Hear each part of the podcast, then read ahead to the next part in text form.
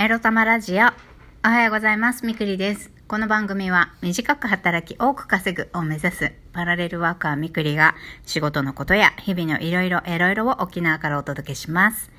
自分のことを諦めずに未来を作る。その言葉を私自身とリスナーの皆様にすり込む番組です。ちょっと神気味 オープニングでした。みくりです。はい。皆さんゴールデンウィーク今日で終わりですよ。どうでしたかゴールデンウィーク？ねえ。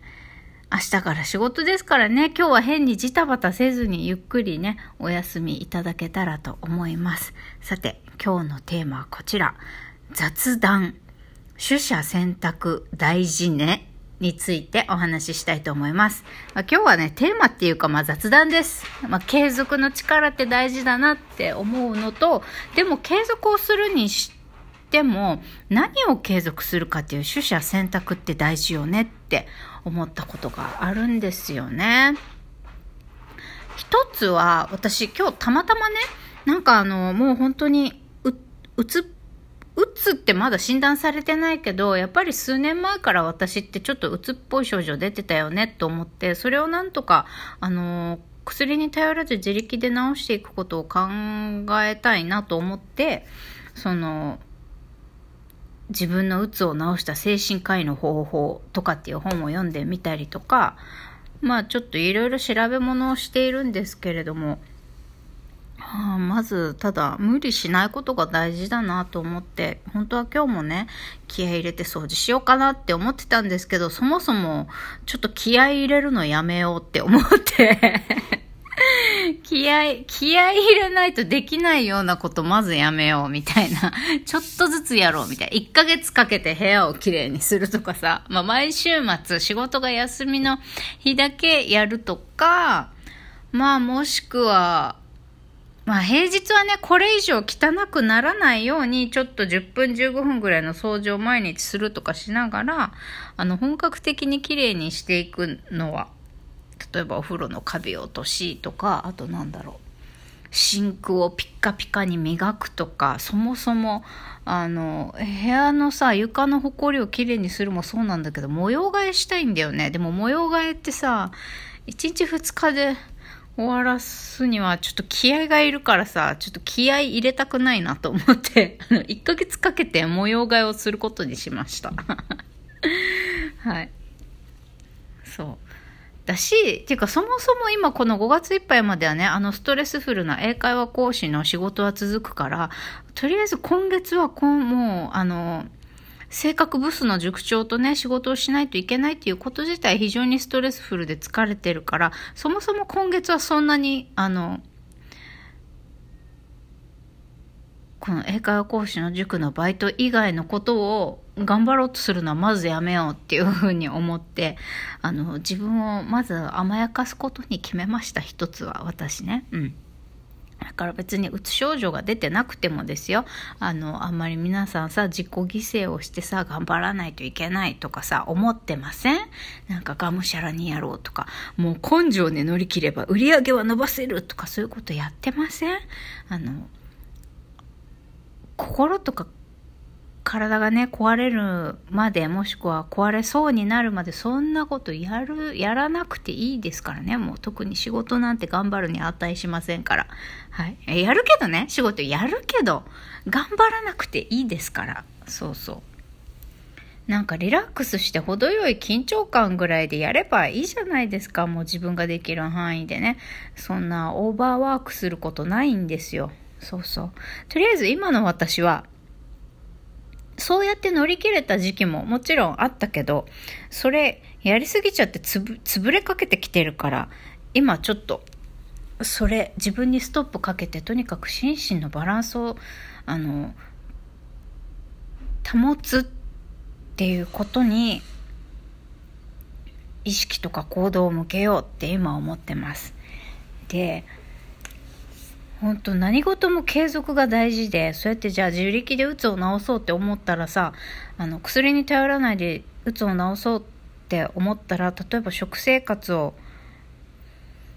あの、健康的な食生活に切り替えるとか、あとは太陽の光を浴びるのもいいらしいので、例えば朝散歩に行くとか、あの、自然に触れたりとか、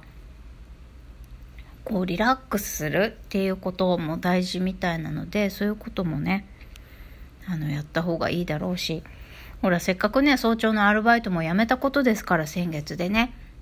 もう今月からは週7日いつでも好きな時に朝の散歩行けますからとはいえ、梅雨入りしちゃった沖沖縄なんでね、もう大体曇りか雨なんですけど、最近朝起きてもね。まあ、やっと9時10時ぐらいになってちょっと太陽が出るかなっていうぐらいで。まあでも9時10時って暑いからね。だかまあちょっと散歩、朝早くの散歩って、散歩で光を浴びることが難しい、まあお天気、そういう時期ではあるんですけど、まあそれならそれでさ瞑想とヨガを家でやるとかさそういったまあ自分の自分が健康になるためのルーティンをさ継続していかないとなって思います。であと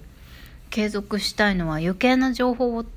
取り入れないこと。今ちょっと12ヶ月ぐらいあのなんかインスタ見たりとか YouTube もそうなんだけどこうあんまりね情報を取りすぎないこととあとデジタル情報をあんまり見すぎないようにも気をつけようって思ってます。あの精神科医さんが YouTube でも言ってたんですけど一日中スマホ見てるとか、まあ、私だったら一日中 iPad で YouTube 見てたりとかすることが多いんですけど、まあ、そういうのやってたらもちろん疲れるからそういうのもあのやめましょう情報のね断捨離をしましょうっていうふうにも言ってたんですでそういうのもあってあの、休みの日はあんまり携帯でね、まあ、調べ物したりしないってことですよね。音楽流すとかぐらいだったらいいんですけど、そうそう。あんまり、あの、デジタル。目を休ませるってことですね。まあ、目とか脳みそを休ませる。あんまりデジタルデバイスに触れすぎないっていうこともね、ちょっと気をつけたい。あの、しないように、この1、2ヶ月ちょっとやってみようかなって思います。そう自分のを自分を休ませるそれから自分の心身のねバランスを保つためにちょっといろんなこう自分の行動を変えてみたりとかああとはいらないものを捨てる。家にあるもの物理的なものもそうだけどあとデジタル情報を脳みそに取り入れすぎないデジタルデバイスを見すぎない。自分の目のためにね目と脳を休ませるためにねそういうことしないっ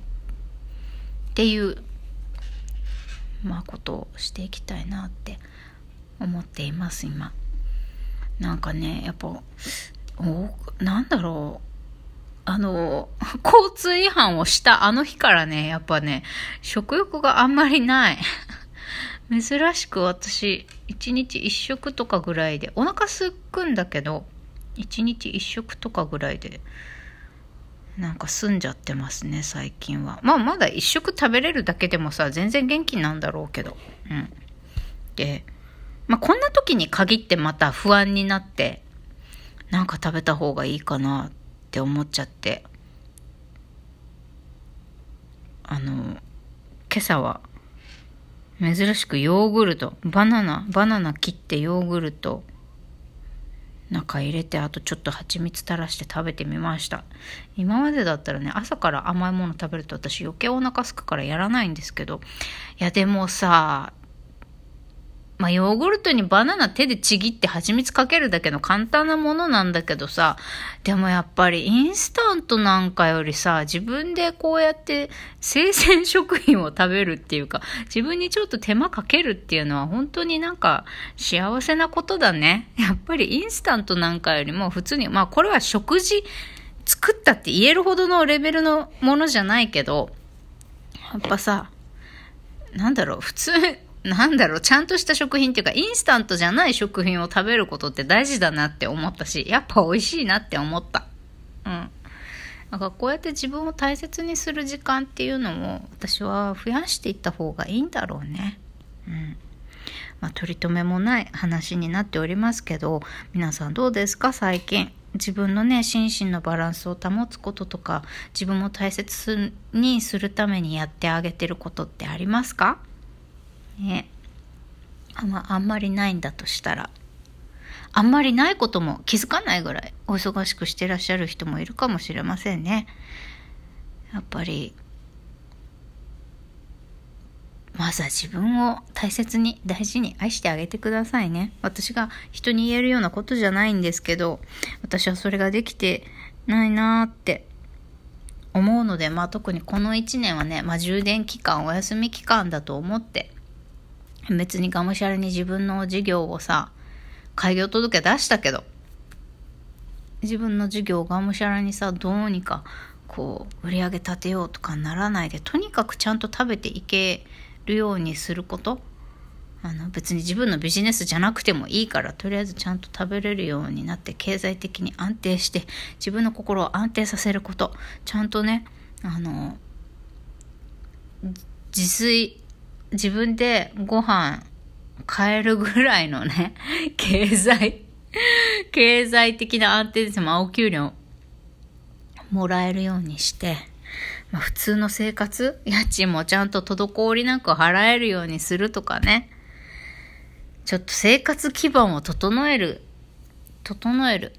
無理しすぎず、心身ともに無理しないで、ちゃんと生活基盤を整えるっていうことにこの1年はね、あの、ちょっとスローペースでやっていこうって改めて思いました。